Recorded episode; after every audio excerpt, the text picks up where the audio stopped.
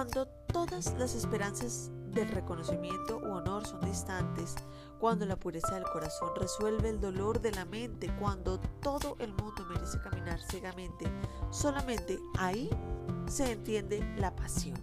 Franz Schubert, compositor romántico.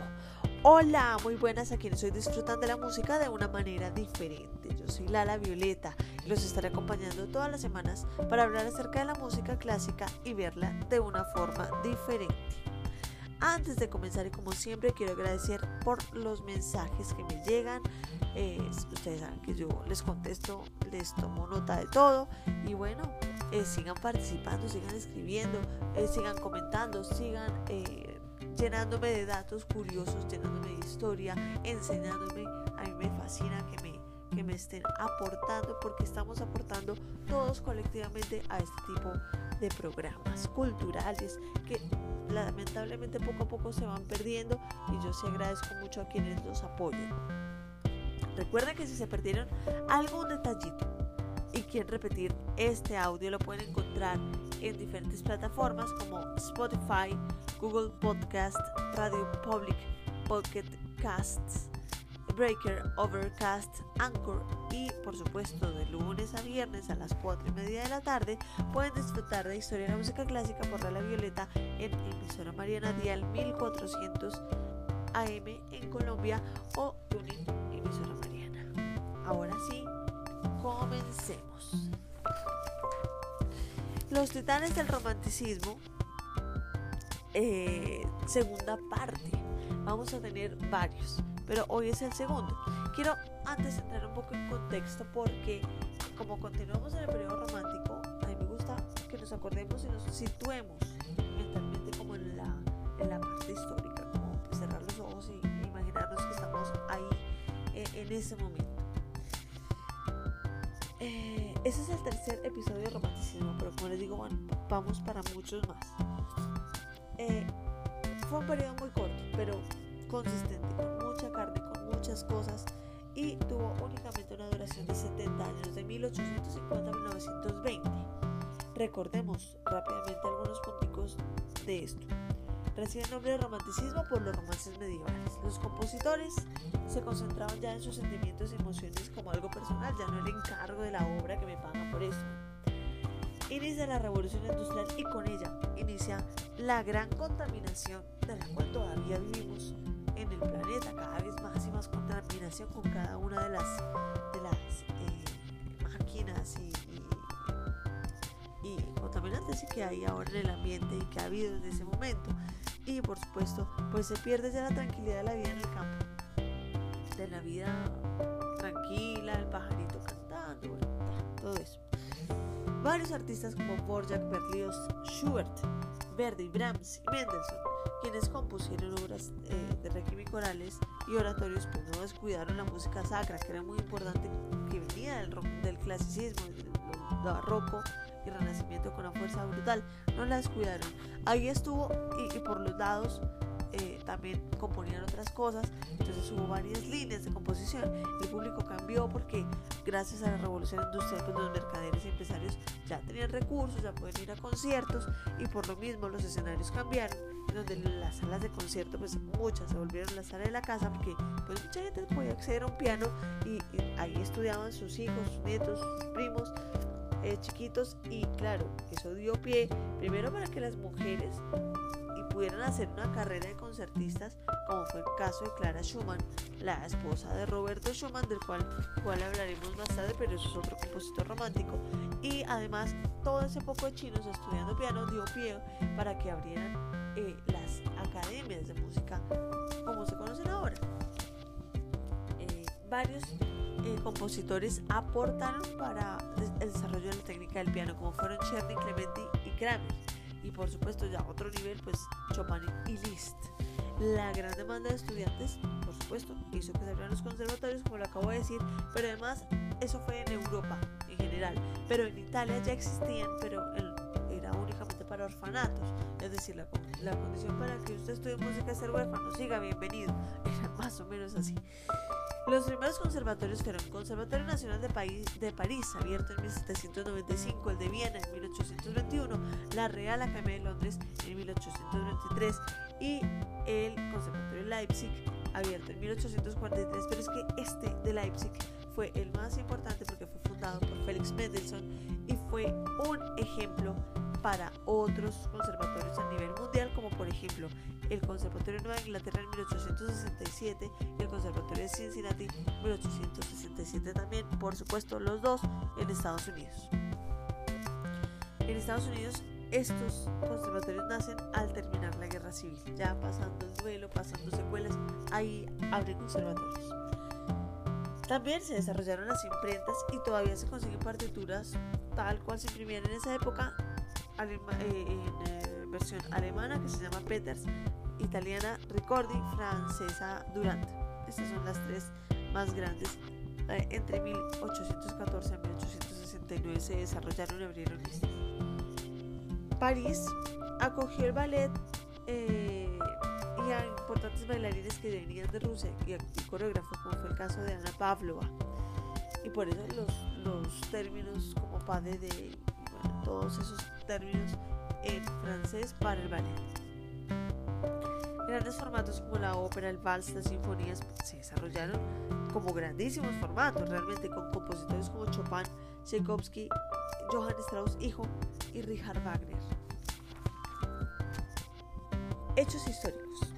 Tres chiquitos, el primer ferrocarril, el telégrafo y el primer mensaje telefónico. La era termina ya con la Primera Guerra Mundial y hay varios compositores destacados del romanticismo. En el capítulo pasado vimos a Carl Maria von Weber que vivió de 1786 a 1826. Hoy vamos a ver a Franz Schubert. Eh, me fascina Franz Schubert, ya les voy a decir por qué. Nace el 31 de enero de 1797 en un lugar cerquita a Viena, Austria, digan ustedes como Chion Sepaquira, y muere el 19 de noviembre de 1828 en Viena, Austria, con solo 31 años, un peladito. Schubert fue un auténtico hijo de Viena y en ocasiones salió un poquito a un paseo que otro, un concierto que otro y volvió, pero el tipo vivía ahí en Viena. Papá era un maestro de escuela, su mamá era una cocinera y de ahí nació Schubert y tuvo estudios a temprana edad de violín, órgano, teoría, clases de canto, con buenos maestros por supuesto. A los 11 años tenía una voz divina, divina. Ingresa al coro de la Escuela de la Corte de Viena y recibe una de las mejores educaciones de la época.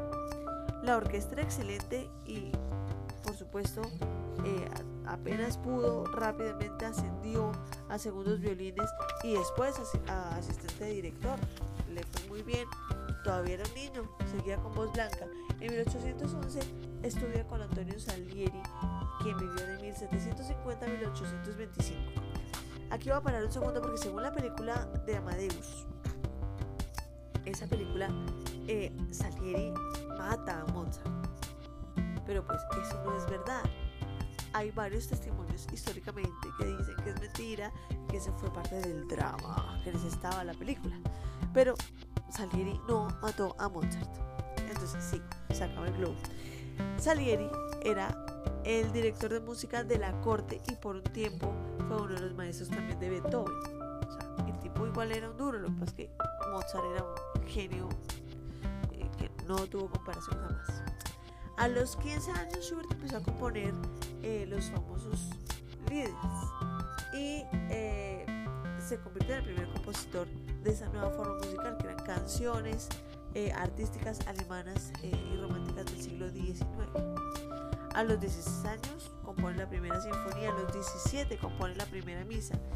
Y al igual que todos los niños, al cambiar de voz, eh, sacar el primer gallo, los sacaban del coro, mejor dicho.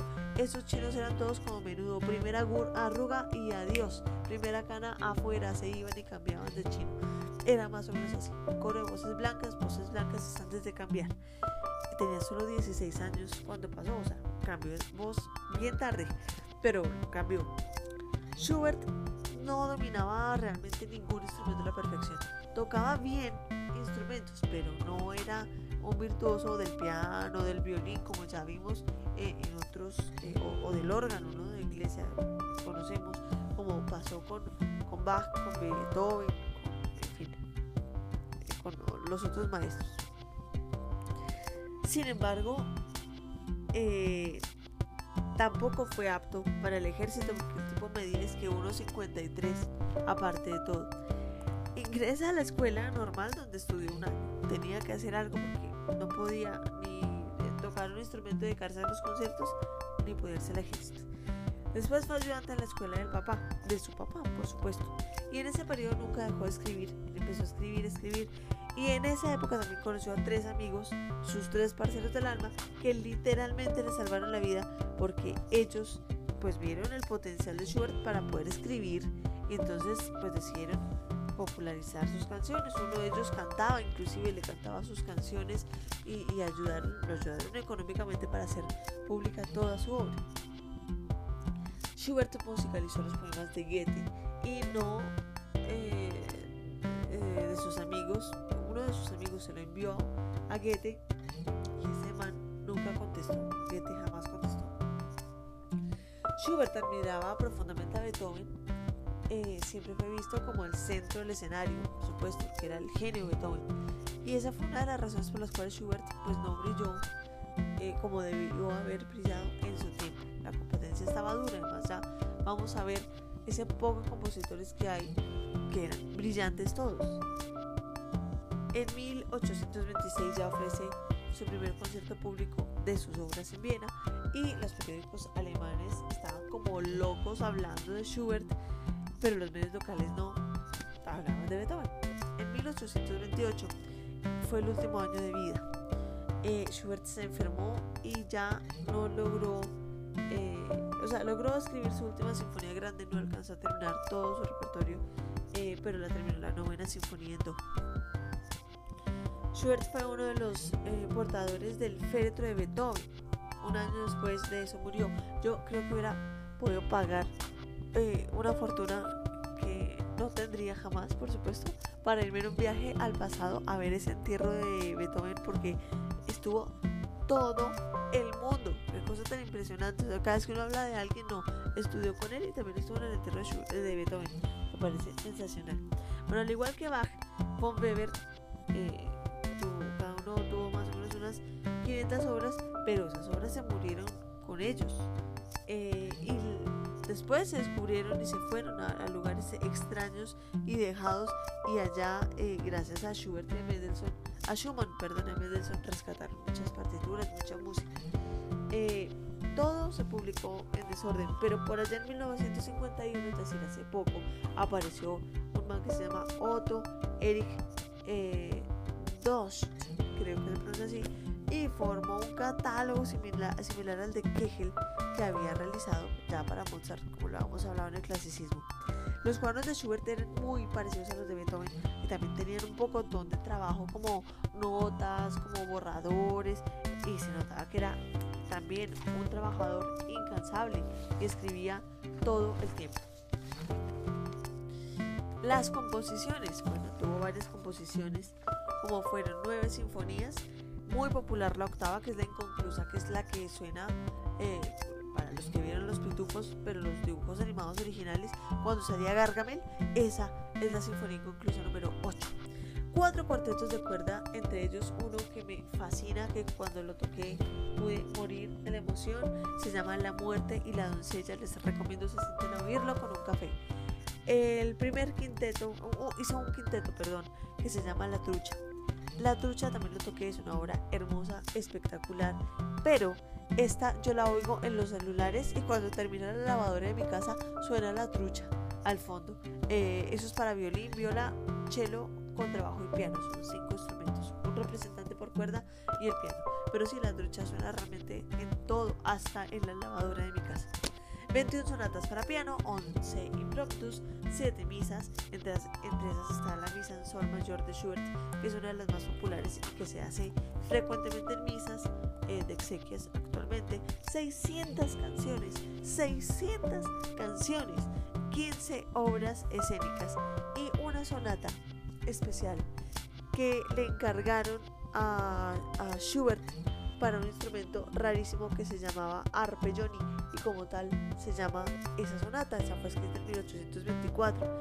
Eh, es la única obra de importancia y por supuesto que tuvo trascendencia para ese instrumento. Es más, gracias a esa sonata se conoce el arpeggioni, si no el instrumento habría muerto. El arpeggioni fue un experimento que, que se hizo eh, por un señor que se llama Johann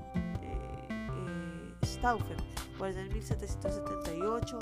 el tipo murió en 1853 y se inventó una guitarra tal cual, contrastes y todo, seis cuerdas igualitica, pero se ponía como un violonchelo entre las piernas, digamos, pero tenía arco también, ¿sí? Y también contrastes y todo, y diapasón, era una guitarra, pero con un puente para sonaba al parecer parecido al violonchelo más o menos. Entonces, como les digo, este instrumento desapareció y la, la única posibilidad de saber este instrumento pues es el, eh, la sonata arpeggioni que es preciosa.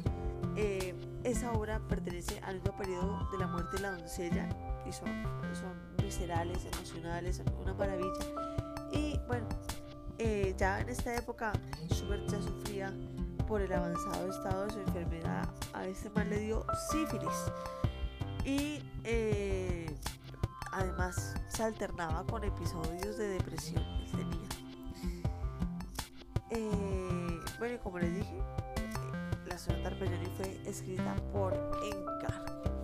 Y muy bien, hasta aquí este capítulo de este increíble viaje que estamos realizando por la música de la, historia, de la música clásica, la historia de la música clásica ahora sí lo dije bien.